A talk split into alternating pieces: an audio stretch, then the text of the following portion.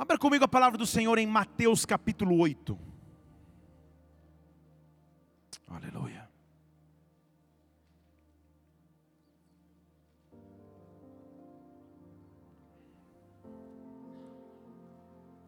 Mateus capítulo 8, eu vou ler o versículo 24 e 25. Vou esperar você abrir aí. Diz assim a palavra do Senhor: Eis que se levantou no mar uma grande tempestade, e o barco era coberto pelas ondas.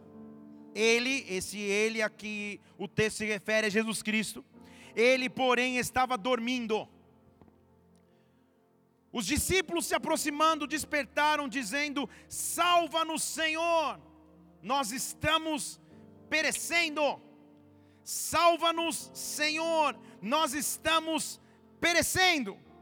Senhor meu Deus, nós estamos aqui nessa noite porque amamos a Ti, porque Tu, somente Tu és o centro de nossa fé, Senhor. Nossa vida está centrada em Ti, porque Tu és um Deus grande, porque Tu és um Deus poderoso, porque Tu és um Deus que tem capacidade de realizar milagres. Nesta noite nós viemos diante do Teu trono de graça, em ousadia, mas também ao mesmo tempo em humildade, nos curvando diante da Tua soberania e majestade, meu Deus, dizendo: Vem sobre nós nesta hora, acampa os Teus anjos em nosso meio, dá ordem aos Teus anjos ao nosso respeito, meu Deus, neutraliza toda atividade contrária ao Teu agir e ao Teu mover, Pai, toda, todo desânimo, todo cansaço, toda distração, oh meu Deus, que agora se renda aos pés da cruz de Cristo. E nós comecemos a receber de Ti o alimento e a instrução que precisamos. Vai além de nossa carne natural, vai além de nossas emoções, meu Deus, e fala conosco de forma espiritual. Que o Teu reino venha se manifestar aqui, que a Tua vontade aconteça agora na terra como no céu. Nós te pedimos como igreja e antecipadamente aplaudimos o Teu nome que é santo. Oh! Aleluia! Pense no desespero desses discípulos. Estou falando de pescadores experientes que não tinham medo da água, não tinham medo de barco e mar. De repente, a tempestade é tão forte que até para experimentados pescadores, a situação parece ser impossível de se reverter. Porém, contudo, entretanto, todavia, ao mesmo tempo que eles estão desesperados, Jesus Cristo está dormindo. Os discípulos se enchem de uma certa revolta até mesmo, o despertam dizendo: Senhor, será que o Senhor não percebe que nós estamos perecendo? Será que tu não percebes que nós estamos para morrer? E o Senhor dorme. Essa tarde, eu voltei de uma viagem que estava em São Paulo ontem. E o meu kit avião é o kit extraterrestre. Óculos de sol, travesseiro de pescoço, fone de ouvido que isola o barulho. Eu saio da realidade ouvindo músicas, entrando no céu, dormindo. E, e, e foi uma, uma, uma viagem tranquila, porque parecia uma cadeira de balanço, em alguns momentos, devido à chuva que estava em São Paulo, e o avião ia para baixo, ia para cima, para baixo, ia para cima, até que uma mulher do meu lado que estava quase arrancando o descanso de braço, que naquela hora o braço não estava descansando e muito menos o descanso descansava. Ela apertava com tanta força. E ela querendo algum auxílio, algum apoio, daqui a pouco ela, ela apertava tanto, sacudia tanto, e o avião também, que ela olha para mim e fala assim: moço, como você consegue dormir numa situação dessa? Eu falei: eu não sou piloto, eu, não entendo de avião, pensei, não falei, né? Não faz diferença nenhuma, acordado dormindo. Não há nada que eu possa fazer. É mais ou menos o desespero que estava no coração dos discípulos, com um diferencial: aquele que estava dormindo, sim, podia fazer algo para mudar aquele cenário. Aquele que estava dormindo, sim, podia fazer alguma coisa para transformar a sua história. Os discípulos estavam olhando e a tempestade estava grande demais. Eles acordam Jesus Cristo e dizem: Senhor, salva, nós estamos perecendo. O versículo 26 diz: Por que vocês temem, homens de pouca fé? Podia ter dado essa resposta para a mulher hoje. Por que você teme, mulher de pequena fé? Ele diz: Então ele se levanta, repreende os ventos e o mar, e então passou a existir uma grande bonança. Deixa eu falar de novo. Repreende vento e mar. Num estado natural de ser, não há ninguém que repreenda uma chuva. Chuva é um fenômeno natural, é um fenômeno da natureza. Por que, que Jesus Cristo levanta e repreende algo que supostamente era natural? E no, e no momento que ele repreende, a Bíblia diz que a tempestade passa, a chuva passa. Quando aquilo aconteceu, versículo 27, aqueles homens ficaram tão maravilhados, que eles diziam: Quem é esse homem? Eles já viviam com Jesus Cristo, eles já tinham visto milagres, mas o que estava acontecendo ali era algo sobrenatural. Quem é esse homem? Que até os ventos e o mar lhe obedecem. Quem é este homem que até os ventos e o mar lhe obedecem? Eu estou aqui para dizer nessa noite que a chuva vai passar, a chuva vai passar, a tempestade vai passar, Deus vai intervir na sua vida. Levante uma de suas mãos aqui. A chuva vai passar, a tempestade vai acabar. Deus está no controle de sua história. Deus te trouxe aqui para falar profundamente contigo. Abra o teu coração para receber. Se prepare para ser transformado pela palavra. Deus vai te transformar nessa noite pelo poder que há no Evangelho. Dê um brado ao Senhor e aplauda neste lugar e adore. Oh! Chuva. Nós normalmente temos a figura bíblica de chuva como bênção e também não é. Mas o fato é que a chuva sem dúvida pode ser bênção, principalmente para quem habita em uma cidade que grande parte do ano vive secas. Chuva é bênção sempre. Mas vai explicar que chuva é bênção para alguém que planejou suas férias na praia, 15 dias, e ao chegar na praia chove os primeiros sete. Vai explicar para o seu filho, pô, se a chuva é bênção, bênção lá na, na, na plantação, não na praia. Vai explicar que é bênção a chuva para um casal que planeja um casamento ao ar livre. Esses dias eu tenho dois filhos aqui queridos na fé, diáconos da igreja, que testaram a minha fé e o meu poder de guerrear no espírito, porque eles agendaram um casamento às quatro da tarde, numa época de chuvas. E quando eu cheguei no local, um campo lindo, um céu aberto, um local maravilhoso, cinematográfico. Mas o céu estava totalmente fechado. E eu comecei na primeira fila a sentar e falar: Senhor, meu Deus, Pai, Sabe aquelas orações de, de, de, clemência, Senhor, eles pagaram o casamento com tanto esforço. E Deus falou, Senhor, não deixa chover, oh meu Deus. Comecei eu sozinho com o pai, clamando ao Senhor, meu Deus, a chuva vai mudar os planos. Eu me lembrei do, do, do um pastor tem muita história de casamento. Eu acho que depois desse livro que eu vou lançar, o próximo vai ser as histórias de Forrest Gump, pastor casamento. Porque eu me lembro uma vez que fazer um casamento numa cidade que quando eu digitei no, no, no GPS na época, saiu o Silvio Santos falou: está certo disso? Tipo, você vai para essa região? E eu falei: vou. Fui, cheguei. Cheguei no casamento, tava, o casamento no convite era às quatro, eu sempre chego antes, eu cheguei três e meia. Quando eu cheguei três e meia, um rapaz me recebe com um pano de prato no ombro. E aí, pastor, beleza, daqui a pouco eu vou me trocar. Era o noivo. Estamos só terminando um churrasquinho. Sabe aquela churrasqueira que é aquele, que é aquele tonel de, de, de, de, de ferro rachado no meio? Estava comendo de uma festa e eu de terno pronto para fazer o casamento que começava supostamente em meia hora. Meia hora não terminou nem o churrasco, quanto menos o casamento começou. O tempo foi começando a fechar, o noivo finalmente foi se trocar, o pessoal saiu da piscina.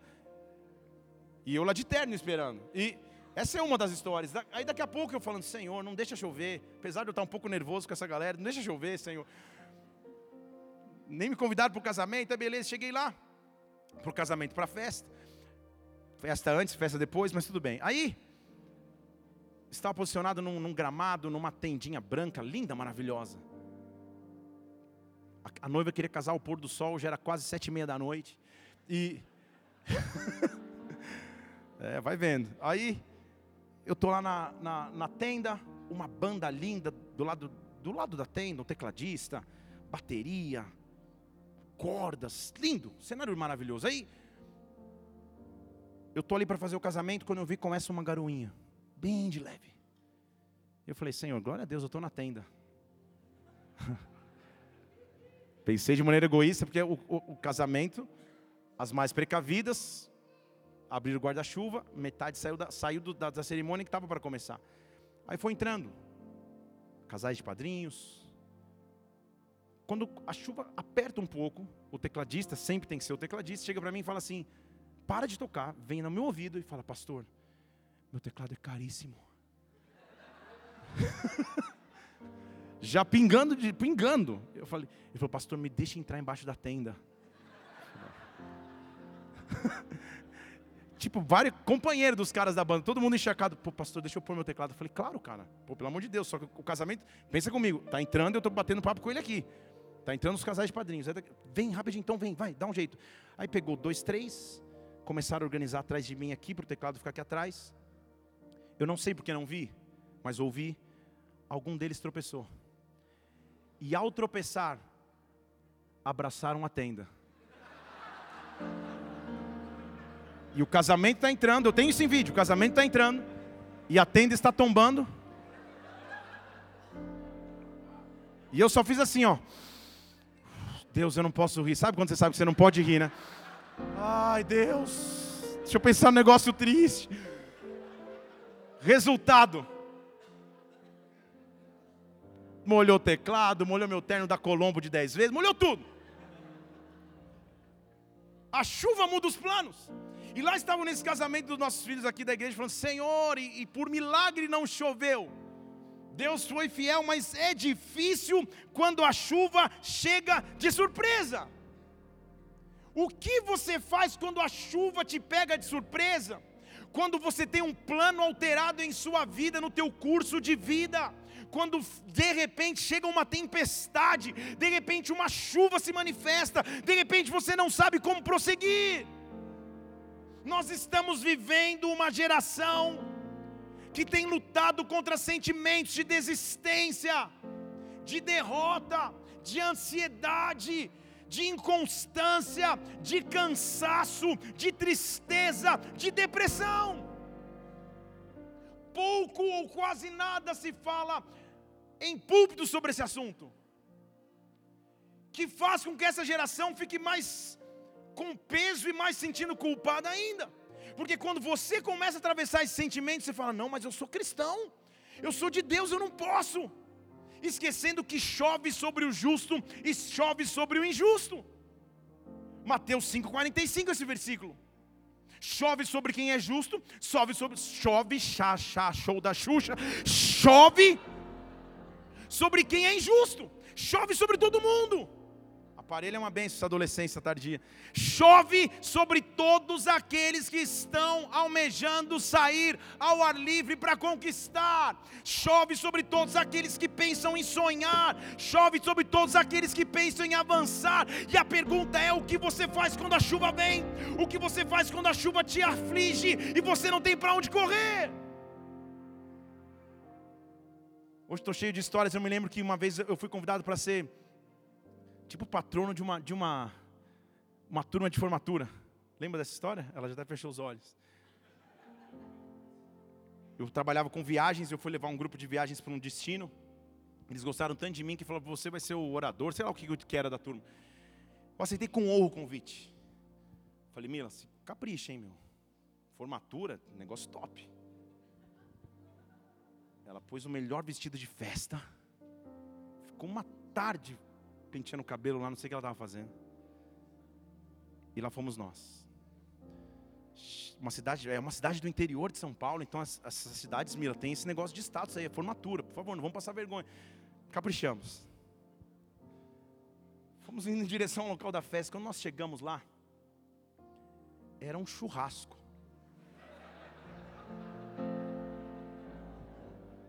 E a Mila, com esse jeito abençoado, italiano, da falou: Eu não vou descer, eu não vou descer, eu não vou descer do carro. Eu falei: Calma, Mila. É só impressão, vai. A festa lá dentro deve ser top.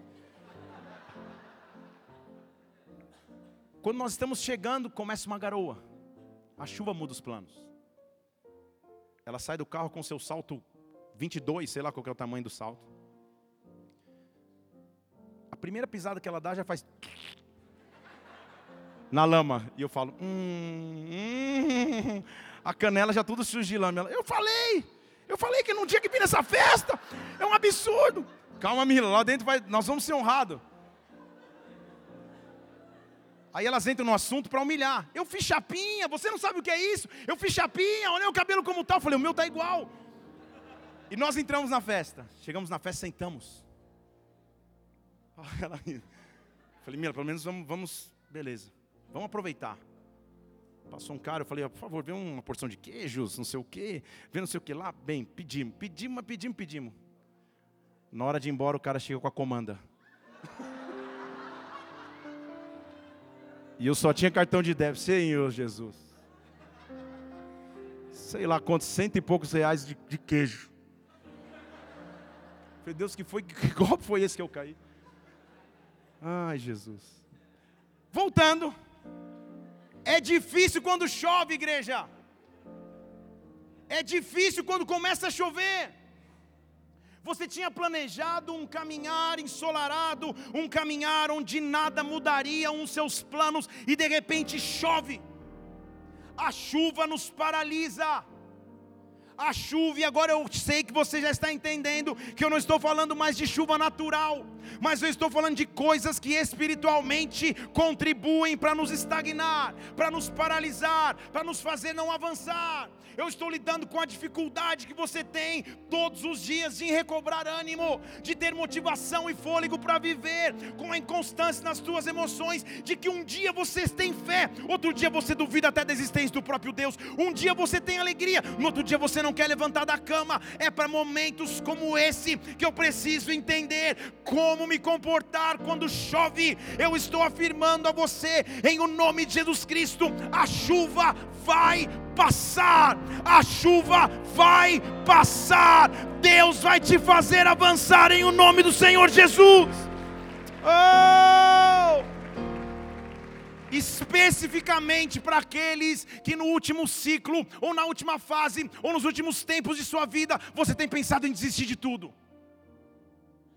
porque uma área simplesmente paralisou, não parece que a chuva pare, não parece que acabe a tempestade sobre as tuas finanças.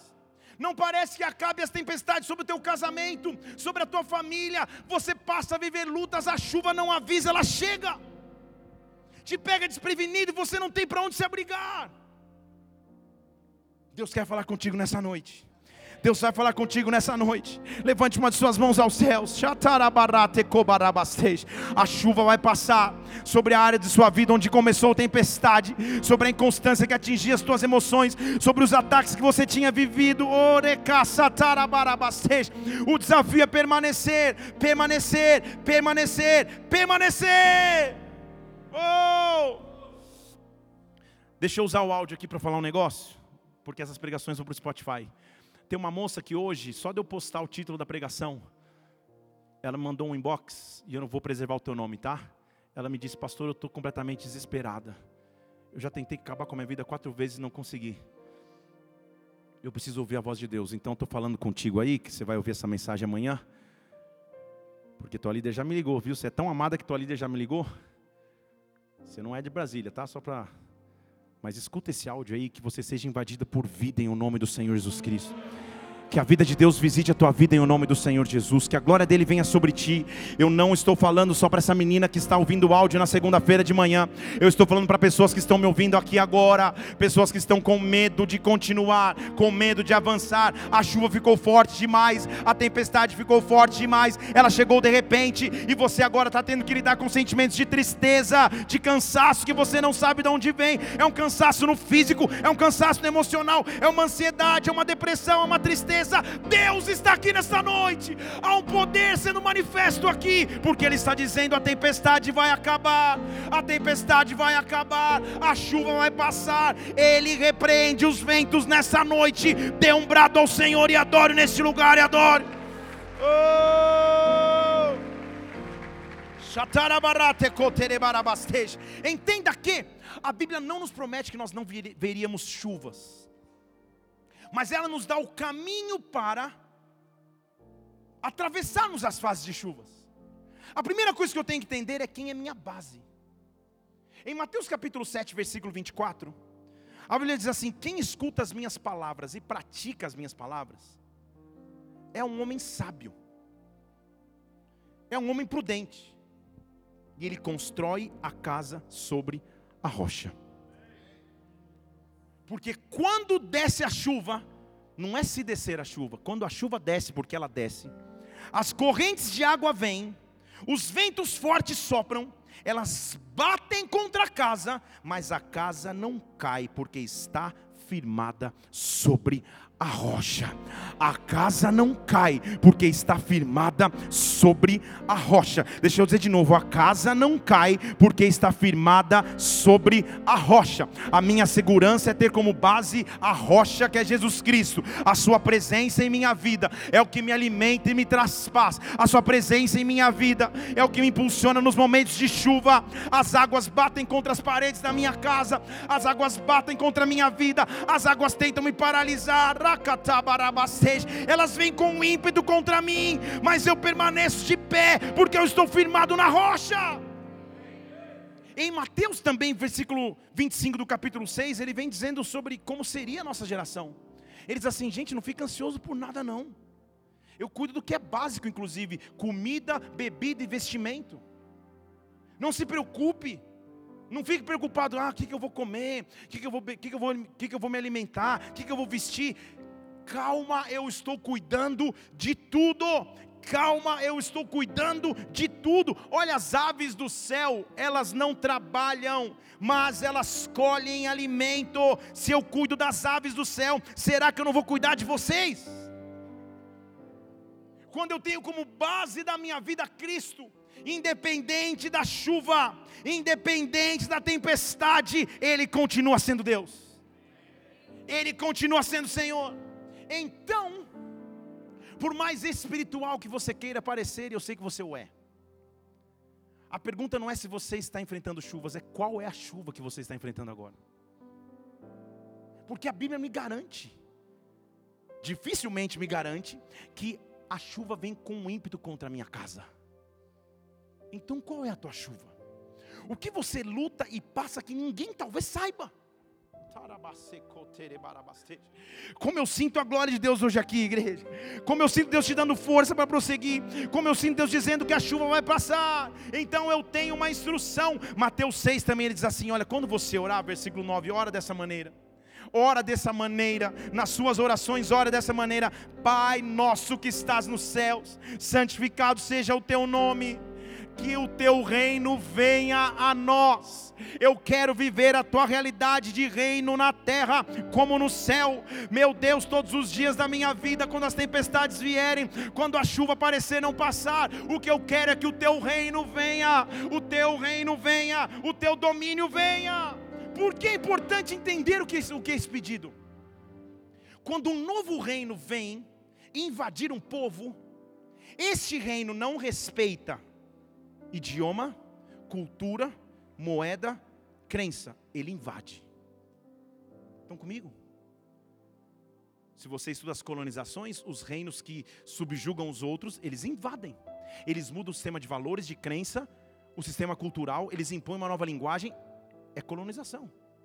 Agora, ele está me dizendo: quando você estiver vivendo na terra, faz o seguinte: Senhor, vem com o teu reino Em outras palavras, muda o meu sistema de valores, muda as minhas crenças, muda a minha linguagem, muda a minha fé, invade com o teu reino a minha vida, que agora eu passo a viver na terra o que vive no céu. No céu não há dor, no céu não há enfermidade, no céu não há falta, no céu não há medo, no céu não há dúvida. Ah, meu Deus, que o teu reino se manifeste sobre mim. Levante suas duas mãos aos céus. Eu quero ministrar o reino de Deus sobre a tua família, o reino de Deus sobre a tua casa, que nesta semana o reino dele comece a invadir a tua história. Catarabacê, a chuva vai passar, a chuva vai passar. Deus cuida da tua história e te trouxe nessa noite para dizer: a chuva de hoje vai passar. Dê um brado a Ele mais uma vez e adore. Ei! Caçatore barate catarabaste. Se você conhece alguém que anda na fé e nunca viveu chuvas, então talvez essa pessoa não esteja andando tanto na fé assim. Todo homem e mulher de Deus que almeja viver com princípios do reino em sua vida passa por chuvas. Chuvas visíveis e chuvas que não são tão visíveis. Chuvas aparentes e chuvas no secreto, mas as chuvas vêm. E o que me faz passar ileso na chuva é: Senhor, que o teu reino venha. Senhor, que o teu reino venha. Senhor, que o teu reino venha. Senhor, que o teu reino venha. Esse, na verdade, meu irmão, tem que ser um, um convite diário que você faz a Deus. Quando você está, estiver na tua casa, tem que entrar e falar: Senhor, que o teu reino venha que o teu reino venha, que seja na terra como no céu, que o teu reino venha. Em outras palavras, acampa os teus anjos aqui, dá ordem aos teus anjos a respeito da minha casa, expulso que não te dá glória, expulso que veio para atormentar, expulso que veio roubar. Eu venho recatabastete com autoridade para pedir o teu reino no meio da chuva. A chuva vai passar, mas o que eu faço no meio da chuva faz diferença. Então, igreja, a diferença está no que você faz quando a chuva vem. E agora eu vou começar a palavra de hoje de verdade. O que você faz quando começa a chover?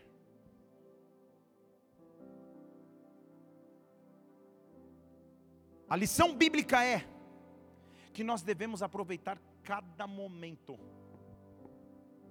porque a chuva nos ensina. Meu filho assiste um filme ele já assistiu um filme pela. Sei lá. Deve estar assistindo na vez 2752. E nesse filme o personagem principal fala assim: a tempestade provê. E no seu jeito infantil ele fala: tempestade toné. Porque o que eu faço de uso na tempestade muda o destino da tempestade. Você não entendeu? Eu vou te falar em português porque a Bíblia está me dizendo isso. Hebreus capítulo 6, versículo 7. A chuva vai passar. Mas o que eu faço na hora da chuva muda o meu destino, a minha história. Quais são as chuvas que você tem enfrentado? Qual é a chuva que você está vivendo? Qual é a chuva que quer insistir que você pare, desista, se entregue à depressão, ao medo, à solidão, à ansiedade, à derrota, à falta de fé? Qual chuva te pegou de surpresa? O que eu faço na hora da chuva tem diferença. Ele diz assim: a terra embebe a chuva, porque a chuva cai muitas vezes sobre a terra, e a chuva é boa, ele diz, porque a chuva produz erva que é proveitosa para aqueles que lavram a terra, e eles recebem bênção da parte de Deus. Então fale comigo, a tempestade provê. Se não houver chuva, a grama não nasce. Se não houver chuva, as árvores não florescem. Se não houver chuva, o ciclo de existência para. Mas é uma chuva. Então a chuva nos ensina. Esperava ouvir um amém aqui. Só ouvi um choro de uma criança, eu sei. A chuva tem que nos ensinar. Deixa eu falar em português. As dificuldades que nós atravessamos, as tempestades que nós vivemos, elas nos ensinam. Ele está dizendo: a chuva é boa para a terra, porque quando a chuva cai várias vezes na terra e a terra bebe da chuva, ela produz uma erva. Põe lá na tela o versículo de novo. Ela produz uma erva e ela é proveitosa, ela é bênção de Deus. Primeiro destino da chuva é bênção, mas, versículo 8 Se a chuva produzir só espinho e abrolho, ela é rejeitada. Ela está perto de uma maldição e o seu fim é ser queimada. Estão comigo? Alguma coisa a chuva vai produzir. E a decisão é minha e tua de deixar a chuva produzir bênção ou deixar a chuva produzir maldição. Se tudo que minha chuva faz é gerar no meu coração e lábios reclamação, murmuração, questionamento, eu estou gerando espinhos e abrolhos. Mas se no meio da chuva eu estou dizendo, Senhor, eu não estou entendendo todos os teus poréns, porquês ou todos os teus propósitos, mas rega a terra, Pai. Rega a terra, Senhor, para que eu possa florescer. Rega a terra para que eu possa voltar a viver. Rega a terra, me ensina nesta chuva que está difícil demais. Derrama da tua chuva sobre mim, mesmo que essa chuva aparentemente seja uma grande luta. Eu escolho prosseguir, eu escolho avançar avançar em direção às tuas promessas. Oh, deixa eu falar em português que eu estou dizendo a você. A tua chuva de hoje é o teu testemunho de amanhã. A tua chuva de hoje é a história de bênção que você vai ter que contar para amanhã. Você escolhe o que faz da chuva. Ou a chuva produz bênção, ou a chuva produz espinhos. Ou a chuva produz ervas que são proveitosas, ou a chuva produz abrolhos que são ervas daninhas eu escolho entrar na chuva.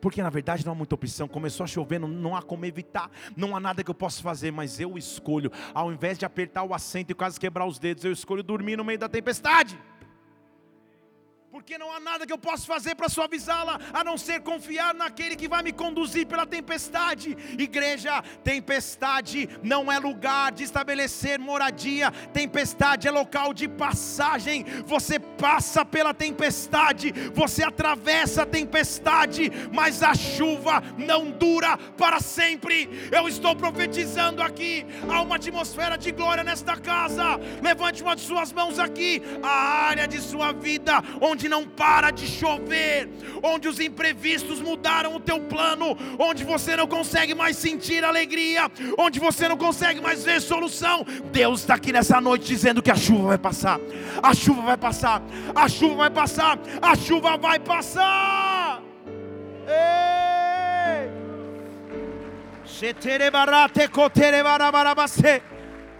Vai chover, eu sei que vai, mas a Bíblia diz que aquele que habita no esconderijo do Altíssimo descansa na sombra de um Deus que é todo poderoso. Salmo 91.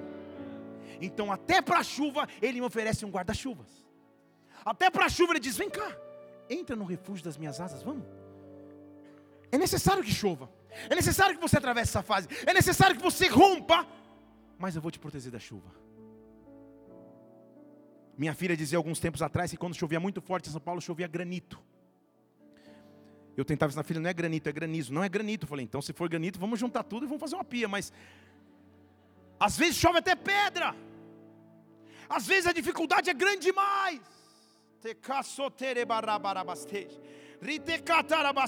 mas Deus quer que você prossiga, Deus quer que você prossiga, porque há uma promessa, e o que prometeu é fiel para cumprir, o que prometeu é fiel para realizar. Deus ainda não terminou todos os propósitos que tinha para contigo. Esta chuva não é o teu fim, essa chuva é um processo de Deus na tua história. É difícil ser acometido por uma chuva.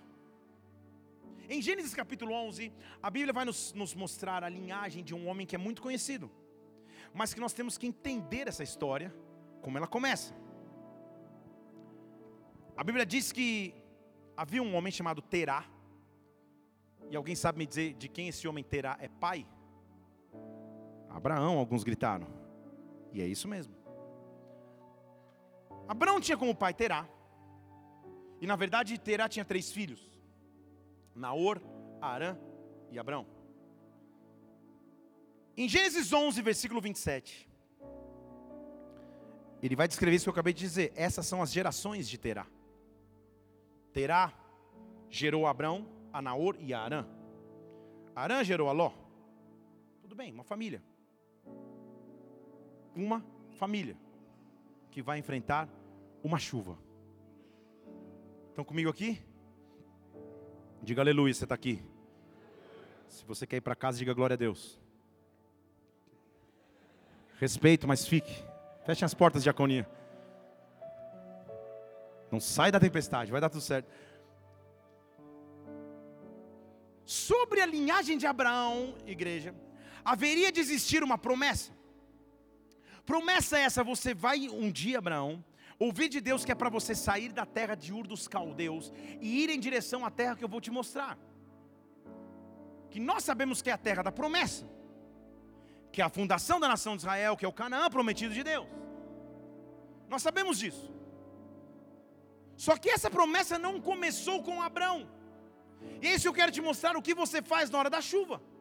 Porque Terá, então, ele tinha três filhos: Naor, Arã e Abrão. Só que a chuva chega sobre Terá. Versículo 28 diz assim: Arã morreu antes de seu pai Terá, na terra em que tinha nascido, em Ur dos caldeus. Chuva chuva das boas e das grandes. Nenhum pai está preparado para sepultar um filho, não é o ciclo natural da vida. Seria natural os três filhos enterrarem o seu pai? A Bíblia não explica o porquê, mas uma tragédia, uma chuva acontece na família de Abraão. O filho Arã morre antes do pai, chuva como avançar quando a chuva fica forte. Supostamente quiseram continuar a vida. Abrão e Naor pegaram e tomaram mulheres para si. O nome da mulher de Abrão era Saraí, você conhece, essa história vai mudar. O nome da mulher de Naor era Milca, filha de Arã, que foi pai de Milca e Isca. Saraí era estéril, não tinha filhos. Tomou então Terá Abrão seu filho, Ló, filho de Arã, filho de seu filho, e Saraí, sua nora, mulher de seu filho Abrão, e saiu com eles de Ur para chegar em em Canaã. Terá falou: "Não, vamos prosseguir. A vida continua. Perdi o filho, mas vamos. Vamos continuar. Há um destino onde temos que chegar. Canaã. A promessa então estava sobre Terá. Estão comigo aqui? ele já tinha visão no seu coração de onde Deus levaria sua família. Ele não tinha o discernimento do que seria, mas a, a vontade dada por Deus para sair de Ur e ir para Canaã veio sobre Terá. Mesmo tendo perdido um filho, ele sai de Ur, mas aí ele continua a viagem. Só que a chuva ainda continuava. Porque a Bíblia diz que ele chega numa cidade. E olha o nome da cidade, gente. Estão vendo o nome da cidade aí? Arã. Arã é o mesmo nome da cidade, ou a cidade tem o mesmo nome do filho de Abraão. E quando ele chega em Arã, talvez tenha sido forte demais para ele. Poxa vida, eu pensei que eu tinha superado essa perda. Eu pensei que eu tinha superado essa fase. Mas agora é forte demais. Tem que chegar numa cidade que tem o nome do meu filho. As memórias começaram a vir do seu filho. As memórias começaram a vir da história que ele teve com o filho, como o filho foi embora cedo. E aí, um homem que estava caminhando em direção a Canaã, para para morar em Arã. Vocês estão comigo? Quando achamos que superamos algo, as chuvas vêm para tentar nos ferir novamente. Você diz: Não, eu superei, esse divórcio que eu atravessei, enfrentei, está tudo certo. Daqui a pouco você chega numa cidade chamada divórcio. Você chega numa cidade chamada acusação. Você diz, eu superei a quebra financeira, nunca mais vou passar a dificuldade que eu passei. Você chega numa cidade que é chamada dificuldade financeira de novo, é um novo Arã. Você diz, eu superei as feridas do ministério que um dia eu já tive. Você começa a ser cobrado de novo. Você fala, eu estou chegando em Arã. Começou a chover de novo. Deus não quer que você pare no meio do caminho. Deus não quer que você pare no meio da história. Deus quer te dar força para continuar avançando. Um homem que tinha um destino, para de andar porque estava ferido, porque estava chovendo. O que bate no teu coração e o que pressiona o teu coração para que você pare no meio da caminhada. Você tem um Canaã, você tem um sonho em Deus, você tem uma visão com Ele, mas Arã está difícil demais. Em Arã estou revivendo os traumas que um dia eu já tive. Em Arã estou ferido mais uma vez. Está chovendo e eu não consigo sair da chuva. A Bíblia diz que os dias de Terá, versículo 32, foram 205 anos. Naquela época se vivia bastante. E Terá morreu onde? Onde? Ele nunca mais saiu de lá. Vocês estão comigo? Era ele que tinha que ter chegado em Canaã. Mas as chuvas da vida o paralisaram no meio do caminho. Senhor, eu não sei para onde vou, não sei para onde vou, para onde eu irei, se não tenho para onde voltar. Só tem você, Deus. Você canta, mas você fala, e agora? Eu não sei qual é a direção a seguir. Ele fala: calma, filho e filha. Pega nas caixinhas da promessa em casa. Vou tentar fazer você tirar o versículo que você precisa ouvir. João capítulo 14 diz assim: Eu sou o caminho eu sou a verdade, eu sou a vida. Quando você não souber para onde ir, caminhe através do meu caminho. Eu sou a vereda que você precisa. Arã não é o teu lugar, a chuva não é o teu lugar. Todo sentimento de cansaço, de tristeza, de desistência, de apatia na sua fé, nesta noite decida, eu vou continuar. Arã não rouba a minha história. Eu tenho uma história em Canaã. Eu tenho uma promessa promessa da parte de Deus, e é para lá que eu vou. Dê um brado ao Senhor e adore nesse lugar, e adore, e adore, e adore, e adore, adore. Ei! Sabe o que a chuva faz? A chuva nos faz desviar aparentemente a rota e ficar mais distante um pouquinho daquilo que sonhamos viver em Deus. Chuva. Porque eu já preguei sobre isso aqui, vou mencionar rápido. O apóstolo Paulo é preso em Jerusalém, fica preso em Cesareia, na verdade. Fica preso em Cesareia Marítima. Quase três anos preso. Apela a César e agora ele tem que ir a Roma. Para que de lá seu ministério começasse. Mas a tempestade que provê faz com que o um navio de Paulo entre quase em naufrágio. E mais uma vez a chuva está mudando os planos. E mais uma vez a chuva está atrapalhando a minha caminhada. E mais uma vez os imprevistos da vida estão mudando aquilo que eu tinha como sonho. Porque a Bíblia diz que Paulo não morre no naufrágio, mas para no meio do caminho. Atos capítulo 28, versículo 1, diz que eles pararam numa ilha chamada Malta. Desvio de trajetória. Malta não era uma parada obrigatória. Malta não era um local onde você deveria parar, mas eles são forçados a parar por causa da chuva. A tempestade os empurra para que eles não morram, eles param em Malta.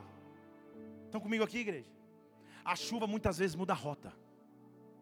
As chuvas que você atravessou talvez tenham aparentemente mudado os planos que você tinha de vida no teu planejamento de vida você falou, poxa vida, nessa idade eu deveria ter isso, isso e aquilo, tantos filhos, tanto de patrimônio, tanto aquilo outro, e a chuva não te deixou conquistar nada. Você olha de um jeito e fala, não, eu deveria ter, não, mas imagina, no meu plano de vida você, você tira lá da quinta série quando você escreveu. E tudo que você tem de lembrança são as chuvas, que te fizeram mudar de história, que te fizeram atrapalhar a sua caminhada. Como continuar crendo nas promessas de Deus quando a chuva não me deixa ir? Eles estão ali na, na, na ilha, e o versículo 2 diz que estava chovendo. Fale comigo, chuva. Os indígenas usaram conosco de humanidade. Eles acenderam uma fogueira e nos recolheram todos porque estava chovendo e estava frio. Chuva que não me deixa avançar chuva que não me deixa prosseguir, chuva que não me deixa sonhar chuva que não me deixa mais acreditar, mas aqui está começando um padrão, um padrão de contra-ataque contra a chuva. Quando estiver chovendo, deixa eu falar para esse lado que está pentecostal aqui. Quando estiver chovendo, estabeleça uma fogueira. Quando estiver fogo, quando estiver chovendo, chame o fogo de Deus. Quando estiver chovendo, ative o fogo de Deus no meio da chuva, porque o fogo de Deus é o que que me faz passar pelas chuvas, a glória de Deus é que me faz passar pela tempestade. Quando estiver chovendo, quando a minha carne não quiser mais, quando as minhas emoções estiverem gritando, esta é a hora que eu digo: eu estabeleço um altar, eu estabeleço um altar de adoração, eu acendo um fogo, o ministério está me cansando, minha carreira está me cansando, meu casamento está me sufocando, meus sonhos estão distantes de mim. Eu acendo um fogo no meio da chuva, porque a minha resposta é em fé de um Deus que ainda crê, de um Deus que ainda tem planos para minha história. Acenda fogo. A igreja, quando você começa a ter intimidade com Deus, as chuvas na verdade são um combustível para você para você trazer fogueiras. Quando está tudo sol, quando está maravilhoso, ninguém se preocupa em fogueira. Mas quando está frio, quando está chovendo, quando você não sabe direito para prosseguir, o que você tem que fazer, Senhor? O altar sou eu, o sacrifício sou eu. Vem com o teu fogo agora. Vem com o teu fogo agora. Vem com o teu fogo agora. Vem com o teu fogo agora. São momentos que você entra sozinho no teu quarto, que você sozinho chora no carro indo para o trabalho, porque você não tem solução. Você diz: Senhor, eu estabeleço uma fogueira, eu estabeleço uma fogueira. A chuva continua igual lá fora, mas eu sei que a chuva vai passar. Eu sei que a chuva vai passar. Eu estou produzindo um altar de adoração em meio à guerra. Eu estou produzindo um altar de adoração em meio às lutas. Oh, feche seus olhos só um instante, não vou terminar aqui não. Levante suas mãos. Faça uma fogueira no meio da chuva. Isso vai contra as suas forças naturais. Ah, talvez ultimamente você tenha sentido cansado, sobrecarregado, uma tristeza tenha batido o teu coração. Deus está neste lugar nessa noite. Eu sinto um vigor de Deus, o Deus que é mais forte que a morte, o Deus que está acabando com o espírito de morte, o Deus que está destruindo a reca o altar de depressão, de ansiedade, de solidão. Este Deus está vindo com fogo. Esse Deus está vindo com fogo. Esse Deus está vindo com fogo. Ei! O fogo estava presente no meio da chuva. Eita, Deus está aqui. Aí,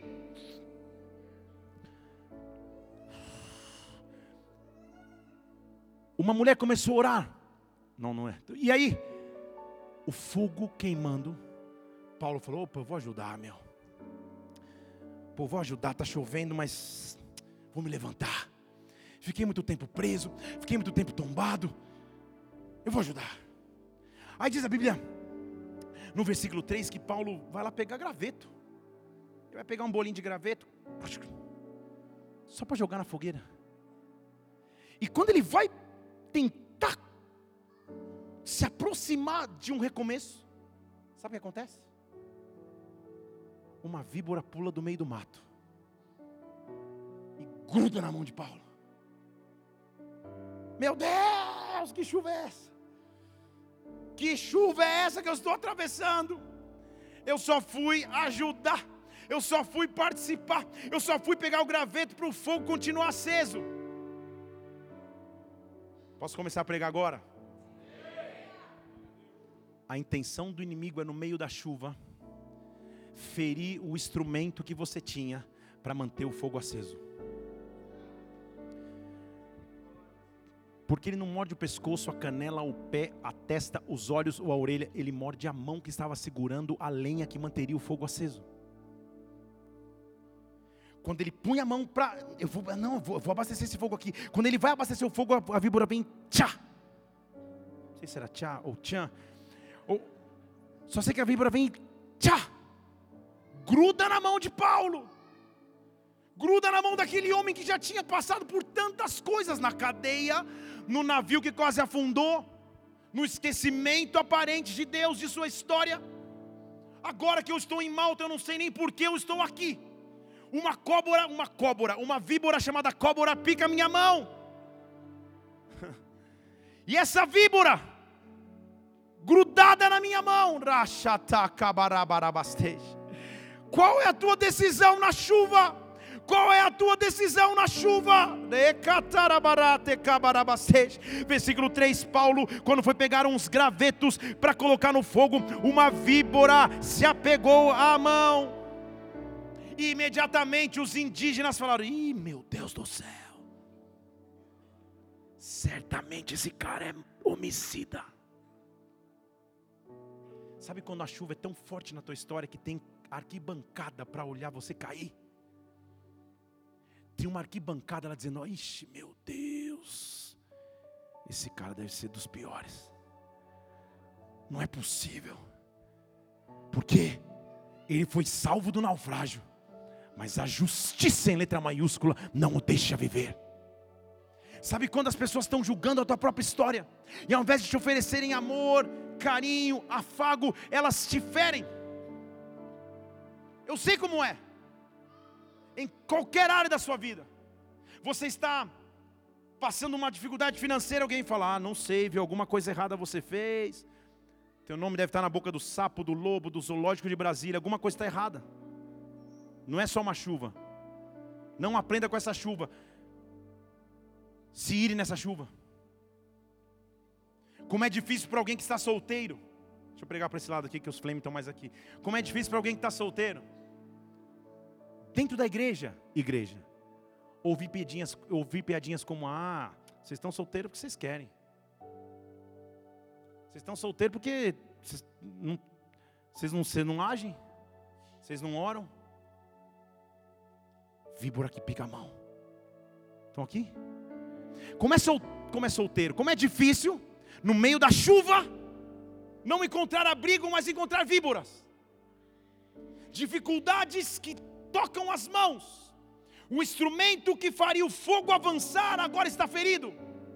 Qual é a sua decisão, Paulo? Qual é a decisão que você tem? Paulo, os indígenas estão. Certamente esse cara é treta, certamente esse cara é difícil, mas Paulo, mesmo escutando os comentários, Paulo mesmo lendo os, os posts negativos ao seu respeito, Paulo mesmo perdendo seguidores, agora versículo 5 diz: Ele com o réptil ainda na mão, sacode o réptil no fogo, ah, e não sofreu dano algum. Sabe o que ele disse? Víbora! Ei! Sabe o que ele disse? Víbora que veio me picar no meio da chuva. Você escolheu a hora errada para me picar. Eu não estou próximo de uma geleira ou de um iceberg. Eu agora estou próximo demais do fogo. Eu estou próximo demais da fogueira. Mesmo que você venha me picar, mesmo que você venha tentar intervir na minha história, na chuva, a resposta é o fogo. E ele mete a mão no fogo. Ele faz um churrasquinho de cobra. Ele põe a mão no fogo e diz: Não, não mais, não mais. Ele sacode, não mais não mais é um grito de liberdade que eu e você temos que dar em alguns momentos de nossa vida.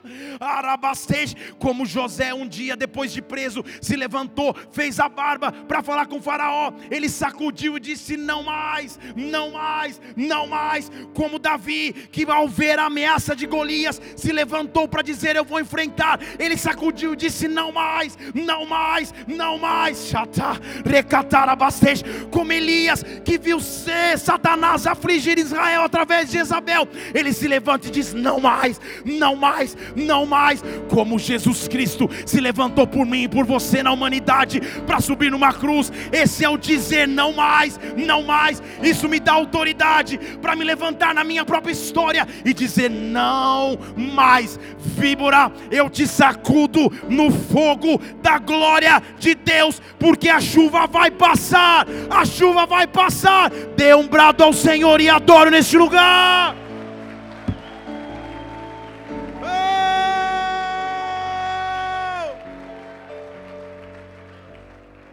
Por que, que ele foi ferido na mão? Por que, que a chuva nos fere na mão? Porque a mão é meu instrumento de adoração. A mão é o que eu tenho que usar para adorar. A Bíblia diz: levanta as mãos no santuário Adoro o Senhor. Quando eu fico aqui pregando, falo, levante suas mãos, não é, não é porque é assalto, não, é, é porque é rendição mesmo. Levantar a mão quer dizer, Senhor, as minhas mãos nada podem fazer, elas estão rendidas a Ti. Quando um filho, eu cheguei de viagem de tarde, meu filho me encontrou na igreja direto, que eu vim do aeroporto para a igreja. Quando ele me viu, a primeira coisa que ele fez foi assim: ó, Pai, me pega, Pai, me segura. Não são as minhas forças, agora eu estou dependendo das tuas, me segura. A mão foi ferida porque a mão é o instrumento que adora. E a chuva, ela vem tentar tirar a adoração dos nossos lábios. E quando a adoração sai dos nossos lábios, a reclamação entra com força. E ao invés de adorar, ao invés de exaltar, ao invés de reconhecer, eu só passo a reclamar. Eu só passo a me queixar. Então a mão foi ferida para que a adoração parasse. A mão de Paulo foi ferida, igreja. Porque a mão era o instrumento do seu ministério falar para esse lado aqui para ouvir um amém. A mão de Paulo foi ferida porque a mão de Paulo era o instrumento do seu ministério. Porque Paulo transformaria a humanidade ao escrever cartas. Quando ele chegasse em Roma, ele ia escrever a carta aos Romanos, a epístola a Timóteo, ele escrevia a carta aos Coríntios, ele ia escrever grande parte do Novo Testamento. Por isso a víbora feriu suas mãos. Vocês estão aqui? A tempestade, a chuva, tem como tentativa parar minha adoração e roubar o meu trabalho. Parar a adoração e me roubar como instrumento que eu posso e vou ser nas mãos de Deus. Qual é a chuva que você está atravessando? Agora, roubando o trabalho, roubando a adoração, Paulo é picado em suas mãos, porque a mão é o instrumento que abençoa. Deixa eu falar de novo: a mão é o instrumento que abençoa. E como ousar abençoar alguém se nem eu consigo entender a chuva que eu estou passando e o veneno que está nos meus braços? Como ousar em crer em fé ou falar de fé para alguém quando tudo que eu preciso, pelo menos uma visitação de fé, a chuva está forte? A chuva está difícil. Mas no meio da chuva eu tenho que ter uma escolha. Deixa eu dizer aqui, no meio da chuva eu tenho que ter uma escolha. No meio da chuva eu escolho prosseguir. No meio da chuva eu escolho fazer com que a chuva produza frutos. Paulo, é a tua mão que está ferida. Legal, Paulo. Então vamos fazer o seguinte. Versículo 8 diz que aconteceu de um cara estar doente na ilha. Mas não era qualquer um, era o pai do Públio, o cara que era, o, era um dos principais da ilha. O maior dono de terra. Ele estava com febre e desarranjo intestinal. Sei lá o que ele comeu, sei lá o que ele fez. Mas febre, espiritualmente, é a expressão do descontrole da temperatura ou do equilíbrio do corpo. Estão comigo? Lembra que Jesus Cristo curou a sogra de Pedro que estava também com febre? É uma expressão bíblica de que algo está tentando tirar o equilíbrio. Desarranjo intestinal espiritualmente se entende como uma morte que vem por dentro, que consome, que rouba a força de viver. Quando você está desarranjado aí com virose, você não tem força para fazer nada. Fica lutando para sobreviver para ver se aquilo passa. Toma Pepto-Bismol, Gatorade, miolo de pão, faz de tudo. E quando o negócio é pesado, aleluia. Aquela era evidência do recomeço de Paulo. Paulo, se você escolher não se paralisar na chuva, a chuva vai passar, mas eu vou te usar para ter catarabastej, para trazer de novo equilíbrio e vida, para trazer equilíbrio e vida. Então, Paulo foi visitar o pai do Públio. E o pai do Públio lá desarranjado, com febre, com uma virose, sei lá com quê, com infecção intestinal. E Paulo chega. O que, que Paulo faz, igreja? Ele recita um poema, ele faz uma oração, ele começa a sapatear.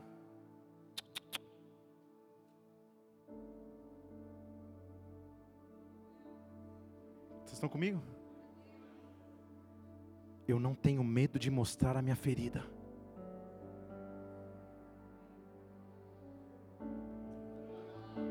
Eu não tenho medo de mostrar onde eu fui picado. Eu não tenho medo de mostrar os meus traumas. Eu não tenho medo de mostrar o que a chuva me ensinou. Exatamente com a mão que eu fui ferido. Esta mão agora é instrumento de milagre. Esta mão agora é instrumento de cura. Vem cá, mão. Era para você estar escondida. Não era para ninguém ver a picada que você tomou. Então, mão, vem cá. Eu sirvo um Deus que não teve medo de mostrar as suas feridas. Pelo contrário, Isaías 53 diz que pelas suas feridas eu fui sarado. E se isso é um padrão bíblico, e o é, a tua área de maior ferida vai ser a tua área de maior cura, a tua área de maior dificuldade vai ser a área do teu maior testemunho. A chuva vai passar, a chuva vai passar, a chuva vai passar. A chuva vai passar. Paulo usa as mãos que tentaram ser paralisadas na tempestade para promover cura. Usa as mãos para reagir no meio da chuva. Sabe o que isso quer dizer, igreja? que eu tenho que aprender o que Salmo 42 diz, eu tenho que aquietar a minha alma. Então, tudo aquilo que eu não tenho vontade de fazer, eu faço o contrário. Quando, quando a tua alma te disser, desiste, para, vai na igreja uma vez a cada seis meses, está tudo certo, dá uns dois likes na, na, no, no Insta do pastor e tá, você vai para o céu. Exatamente você faz o contrário. Esse veneno de cobra não me pega, não. Agora não só eu vou, mas eu vou todo domingo, vou sentar na primeira fila e vou dar um glória. A ferida ainda está na mão, mas vai chegar o momento dela ser usada novamente. A chuva vai passar, a chuva vai passar, a chuva vai passar. Eu estava com a minha temperatura do corpo desequilibrada, eu estava morrendo por dentro, todo o meu fôlego de vida estava se esvaindo, mas agora há um toque de alguém. Que passou por lutas como eu passei, que passou por dificuldades como eu passei, e o toque de alguém vai me promover cura, o toque de alguém vai acabar com a chuva na minha vida. Toca em nós, Senhor. Toca em nós, meu Deus. Eu conheço um Jesus que ao sair da cruz não teve medo de mostrar as mãos feridas. Na verdade, as mãos feridas foi o, o modo que os discípulos o reconheceram. A cruz para ele foi uma chuva, a cruz para ele foi uma tempestade, mas ele atravessou. Deus está te dando força para atravessar a chuva que você está agora. Deus está te dando força para atravessar a chuva que você vinha vivendo agora. Só você sabe o que você vinha passando nesses últimos dias, nesses últimos meses, nesse último ano, nessa últimos 15 dias em específico. Deus está aqui para dizer: a chuva vai passar, a chuva vai passar, a chuva vai passar. Como eu sei disso? Porque Ele tem um controle absoluto da minha história. Em Apocalipse 22, versículo 1. 1 não, 13. Ele diz assim: Eu sou o Alfa e eu sou o Ômega. Eu sou o Alfa e eu sou o Ômega. Eu sou o primeiro e o último. Eu sou o princípio e o fim. Alfa e Ômega é a primeira e a última letra do alfabeto grego. Então era mais ou menos ele dizendo: Eu sou a letra A e eu sou a letra Z. O difícil é quando você tem que ver o A, B, C, D, E, F, G. Mas eu sou A e eu sou Z. Se eu estou contigo no A, eu vou estar contigo no final. Se eu estou contigo no Alfa, eu vou estar contigo no Ômega. Eu sou o Deus que inicia, eu sou o Deus que termina. Eu sou esse Deus. Porque você continuou crendo em mim, as suas vestes foram lavadas no sangue do Cordeiro, e agora você tem direito à árvore da vida. Estou lendo o versículo 14. Árvore essa que nem Adão e Eva podiam tocar, você tem acesso. E aí ele vai se apresentar. Eu estou dizendo que a chuva vai passar. Eu estou dizendo que a chuva vai passar. Eu estou dizendo que a chuva vai passar.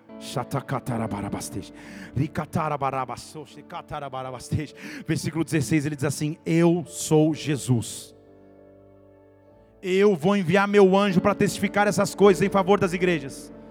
Eu sou a raiz de Davi. Eu sou a resplandecente estrela da manhã. Eu sou a resplandecente estrela da manhã. Igreja, você não precisa de muito conhecimento da astronomia, astrologia, sei lá o que, para entender qual é a estrela que resplandece de manhã? Qual é a estrela que resplandece quando a chuva acaba? Quando a chuva acaba, eu começo a ver o sol. Eu sou a resplandecente estrela da manhã. O choro pode durar uma noite, mas a alegria vem pela manhã. A alegria vem ao amanhecer. Eu estou dizendo aqui que vai amanhecer na tua vida, vai amanhecer na tua família. A chuva vai acabar na tua casa. E quando a chuva acaba, rate, chegou a hora da estrela da manhã começar a brilhar. Chegou a hora da estrela da manhã começar a brilhar. E quando essa estrela brilha, eu vou terminar aqui, algo novo nasce. É difícil ver tristeza numa maternidade, no local de nascimento, no local onde está se celebrando a vida. É difícil. E ele diz assim, Malaquias capítulo 4, não vou nem deixar você abrir, senão a gente vai estourar no horário. Malaquias 4, versículo 2. Eu quero profetizar sobre a tua vida essa semana. A chuva vai passar. Fala para alguém do seu lado, a chuva vai passar. Tem alguém aqui que tema o nome do Senhor? Tem alguém que confia no nome do Senhor? Então isso é para mim e para você. Para você que teme o Senhor, vai nascer o sol da justiça. Para você que teme ao Senhor, vai nascer o sol da justiça mas esse sol da justiça traz consigo, traz em suas asas cura, traz em suas asas cura. Eu sinto neste lugar o Espírito Santo, e quando você for curado, você vai sair saltando. Ele tenta usar uma expressão de alegria, como um bezerro que acabou de nascer na estrebaria, na alegria de um nascimento, de coisas novas que estão nascendo. Quando o sol da justiça brilhar sobre a tua vida, quando o sol da justiça brilhar sobre a tua casa,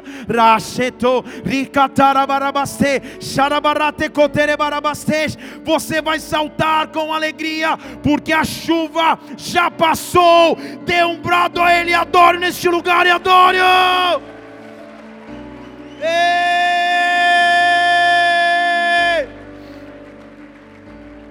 Shatarabarate kotere.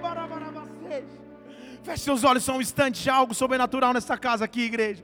Na atmosfera dessa casa, algo sobrenatural. Deus mostrou pessoas, não importa quem você seja nessa casa, líder, oh, oh, oh, membro, visitante, mas Deus mostrou pessoas que estavam cansadas até então, lutando com tristezas, com irritabilidade, lutando com ansiedade, era a chuva que você vinha vivendo. Oh,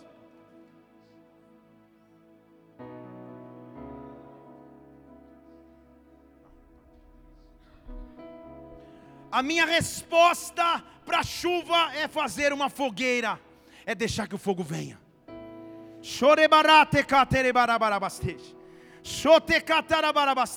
A chuva vai passar eu estou dizendo que a chuva vai passar. Deus está vindo te trazer ânimo de novo, vigor de novo. Eu estou dizendo para os líderes dessa casa, para os presbíteros, para os diáconos, para os pastores: Ah, vocês estavam debaixo de um ataque. Satanás estava atacando como víbora, tentando trazer desânimo, cansaço. A nossa resposta é o fogo, a tua resposta é a glória, a tua resposta é a presença de Deus a chuva vai passar, a chuva vai passar, a chuva vai passar. Eu estou dizendo para ti que tinha lutado emocionalmente, estava sentindo culpado e sobrecarregado. A chuva vai passar. Oh! Oh, o meu papel é se levantar, sacudir a víbora e se me aproximar do fogo, e me aproximar do fogo, e me aproximar do fogo. Se isso é contigo, não espera nem mais um minuto. Fique em pé no seu lugar, levante suas duas mãos aos céus. A chuva vai passar, a chuva vai passar. Oh! Existe um trono. Vem com teu fogo. Colocado no mais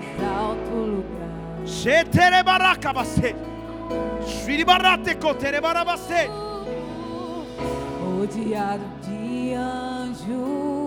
Oh! Onde Deus reina. Levante suas mãos, diga: A minha vida Ele governa. E a minha vida Ele governa. E a minha vida Ele governa. O fogo é a resposta. E a minha vida Ele governa. E a minha vida. E a minha vida Ele governa. Oh! E a minha vida Ele governa. E este rei, e este rei,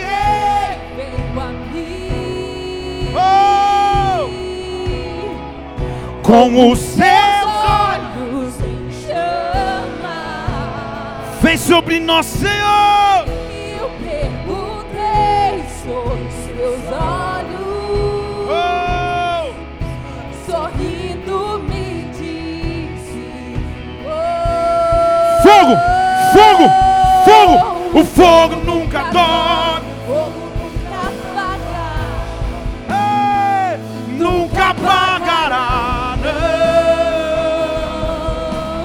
Não. Chatarabaço, shiribarate catarabarabase. Deus nunca morre Deus nunca é vencido Oh, nunca é vencido. Oh, existe um amor, existe um amor, existe um amor. Mais cimento que amor Tudo que te forçava a desistir, tudo que te fazia desistir, Deus está trazendo força no meio da chuva. um amor Oh! Mais ciumento que a morte Ele governa a minha vida. Levante suas duas mãos aos céus. Diga isso a Ele, diga isso a Ele. E a minha vida Ele governa. Adoro, adoro, adoro. E a minha vida Ele governa. E esse amor, e esse amor, e esse amor. veio a mim. Oh! Com os seus olhos em chama A chuva vai passar. E eu perguntei sobre os seus olhos A chuva vai passar. Sorrindo me disse. Oh, o fogo nunca dorme. O fogo nunca apaga Ei, nunca apagará. não. O fogo. Deus nunca morre. Deus nunca morre. Deus nunca é vencido Rachetarabarabasou. Shatarabarate katarabarabase. Oh, oh. E a minha vida Ele governa. A minha vida Ele governa Levante suas duas mãos. E a minha vida?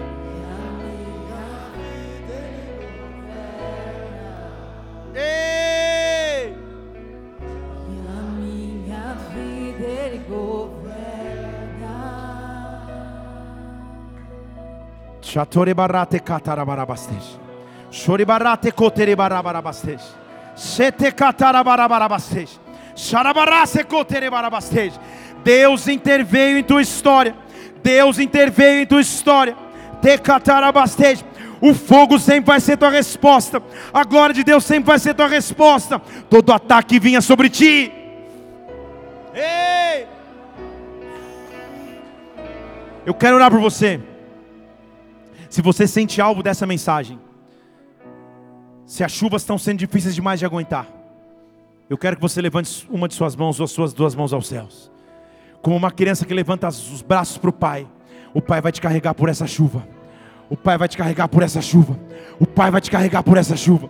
O Pai vai te carregar por essa chuva. Eu estou dizendo que a chuva vai passar. A chuva vai passar. Chate kasatarabarabastej. Shiribarate katarabarabastej. Todo espírito de medo, todo espírito de medo, todo espírito de ansiedade, toda tristeza que não tinha raiz, oh, todo cansaço emocional e físico, nesta hora, pelo nome de Jesus Cristo, eu declaro na autoridade do nome de Jesus, seja livre, livre, livre, livre, livre, livre, livre. O fogo, fogo, fogo, o fogo nunca dorme. Nunca apaga. Oh!